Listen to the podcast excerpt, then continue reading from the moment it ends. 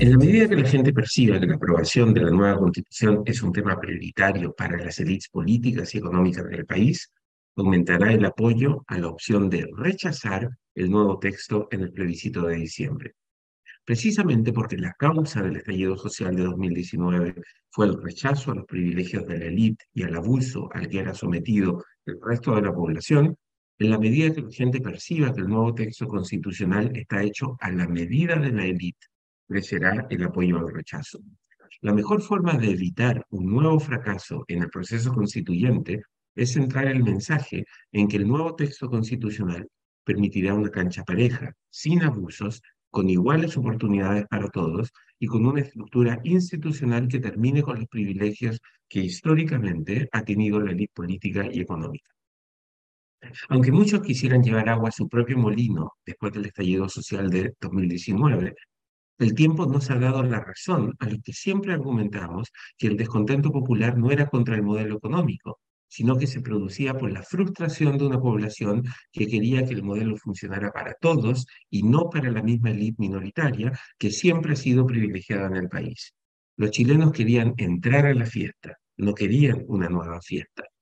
Pero la clase política de izquierda hábilmente convenció al torpe y ciego gobierno de Sebastián Piñera de que el descontento era con la Constitución. Piñera, incapaz de entender que la gente quería terminar con los privilegios de esa élite que su propia trayectoria, la trayectoria de Piñera, personifica, esa perjudicial combinación de élite política y económica, pensó que entregando la constitución que él juró defender, podría salvar su propia cabeza y, de paso, proteger los intereses de esa élite que históricamente se niega a abrir las grandes alamedas para construir una sociedad con igualdad de oportunidades. Hoy, ya cercanos a que se cumple el cuarto aniversario del estallido social, el país sigue atrapado en el pantano del proceso constituyente en el que nos metió esa clase política que carece del coraje necesario para terminar con las granjerías y los privilegios de la élite.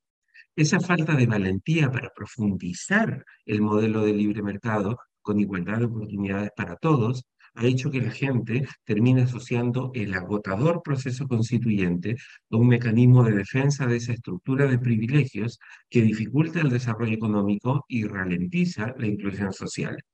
Los escándalos de corrupción en el gobierno actual han transformado al Frente Amplio, un grupo que nació para luchar contra los privilegios y la corrupción, y ahora se ha convertido en el nuevo símbolo de las injusticias y el abuso. La élite política y económica ahora parece obsesionada con lograr cerrar este proceso constituyente que esa propia élite ayudó a abrir por razones equivocadas. Pero en ese esfuerzo por cerrar este agotador camino, la élite ahora se encuentra con una opinión pública desconfiada que reacciona apoyando lo opuesto de lo que la élite quiere impulsar. Por eso, mientras más se asocie la aprobación del nuevo texto a la élite política y económica, mayor será el apoyo a las posiciones en contra de esa nueva constitución. No importa lo que diga el texto. Ya quedó claro que los chilenos no se tomaron la molestia de leer la propuesta de nueva constitución, por más que el gobierno malgastó recursos en imprimir billones de copias que fueron a llenar basurales. La gente tampoco leerá el nuevo texto, habrá muy poco tiempo para poder revisar el texto entre el día que se termine de redactar y el momento en que toque votar pocos días antes de la Navidad. Una de las razones que explicarán el voto en diciembre será la aprobación presidencial. Mientras menos gente apruebe un gobierno que deberá llamar a votar a favor del nuevo texto, más difícil será que se apruebe ese texto. También importará, quiénes sean, también importará quiénes sean los rostros del apruebo y del rechazo.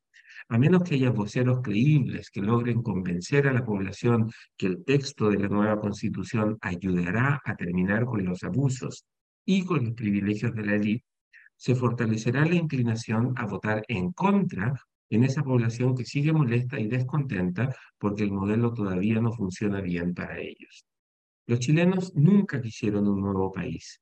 Siempre han querido que el país que ya tenemos funcione para todos en igualdad de condiciones. La gente no quiere privilegios, quiere una cancha pareja. A menos que el proceso constituyente logre convencer a la ciudadanía que la nueva constitución producirá igualdad de oportunidades para todos, la opción de que gane el voto a favor se diluirá. Si la nueva constitución es percibida como una prioridad de esa élite en la que la gente no confía, no nos sorprendamos si vuelve a fracasar el proceso constituyente. El libero, la realidad como no la habías visto. Haz que estos contenidos lleguen más lejos haciéndote miembro de la red Libero.